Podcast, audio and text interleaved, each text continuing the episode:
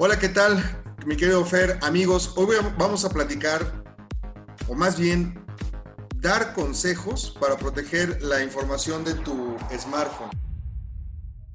Actualmente nuestro teléfono inteligente, nuestro celular, el smartphone, es un dispositivo indispensable para nuestra vida diaria, hay que reconocerlo.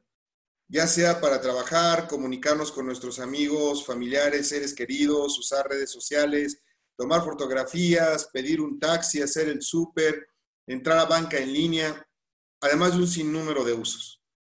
Más allá del hardware, o sea, del fierro, la importancia que tienen estos dispositivos es la gran cantidad de información personal y el acceso a los servicios que tienen.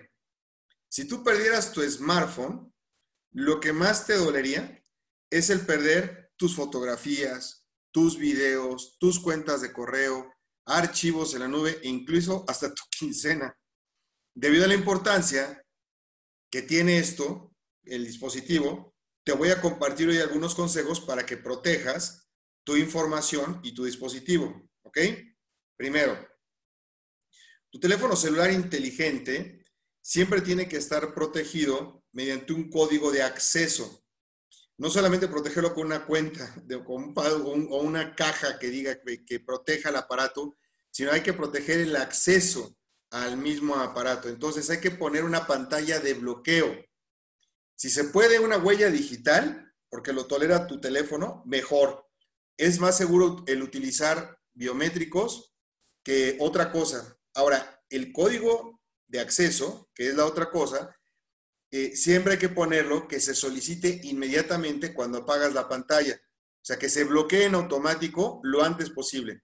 Si no hay actividad por parte tuya, no tiene por qué estar el teléfono abierto y alguien que se lo llegue a llevar, pues no tenga forma de poder entrar.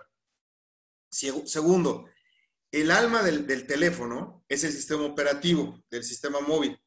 Y este se tiene que actualizar porque no se queda con una versión estática al igual que las aplicaciones que hay que irlas actualizando, yo te sugiero que de preferencia actives actualizaciones automáticas. En la mayoría de los casos, estas siempre se ejecutan mientras tú estás dormido o el teléfono está sin, sin utilizar, porque, por lo cual no hay pretexto. Eso se configura directamente dentro de tu dispositivo en el set de configuración. La otra es, y va a ser muy difícil que la cumplas, pero te la tengo que decir, que no te conectes a redes Wi-Fi gratuitas públicas sobre todo porque muchas de ellas no tienen seguridad. O sea, puede ser muy tentador conectarse a Internet porque encontraste abierto, ¿no? Una red y sin contraseña, pero esto podría llevarte a que te roben tu información personal, así que ten mucho cuidado, piénsalo.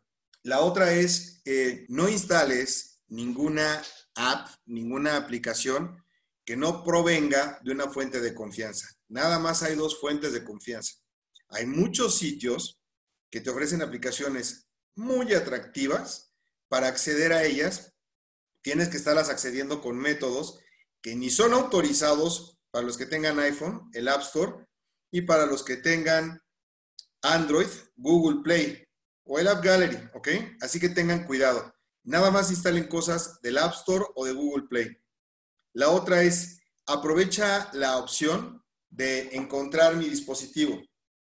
La verdad es que es muy útil cuando lo extravías no, sabes en qué parte de la casa o la oficina, o si lo dejaste en el coche, en dónde, o si lo perdiste, ¿no? Se te olvidó en el transporte colectivo, en el, en el taxi, en el camión, o si de plano, desafortunadamente te roban tu teléfono. Esta opción está disponible para todos los equipos, tanto para los iPhone como para los Android. Incluso se puede borrar todo el contenido del equipo de manera remota para que no te roben tu información, tus cosas personales.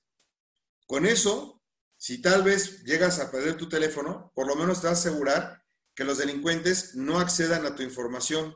Y por último, hay que realizar copias de seguridad periódicas, eh, preferiblemente automáticas, amigos, de todos los eh, contenidos de seguridad del dispositivo móvil que tú quieras proteger y conservar, siempre saca respaldo. Normalmente eso se hace con servicios de nube que te ofrece el mismo proveedor del celular. Por ejemplo, en el caso de los iPhone te lo ofrece con iCloud. Eh, en el caso de, Google, te lo da con Google Cloud, ¿no? Entonces, eh, piensa esto, en manos equivocadas, tu smartphone podría representar una verdadera amenaza para tu privacidad. Por eso es importante que tú de ahora en adelante tomes en cuenta esos consejos que te van a ser de gran ayuda para mantener tu equipo seguro, ¿ok? Si tienes dudas, entra directamente a www.soyfernando.com o también me puedes encontrar tanto en Twitter como en Facebook como Cyber Thompson o puedes ver los videos de un servidor en YouTube. Me encuentras como Fernando Thompson. Hasta la próxima.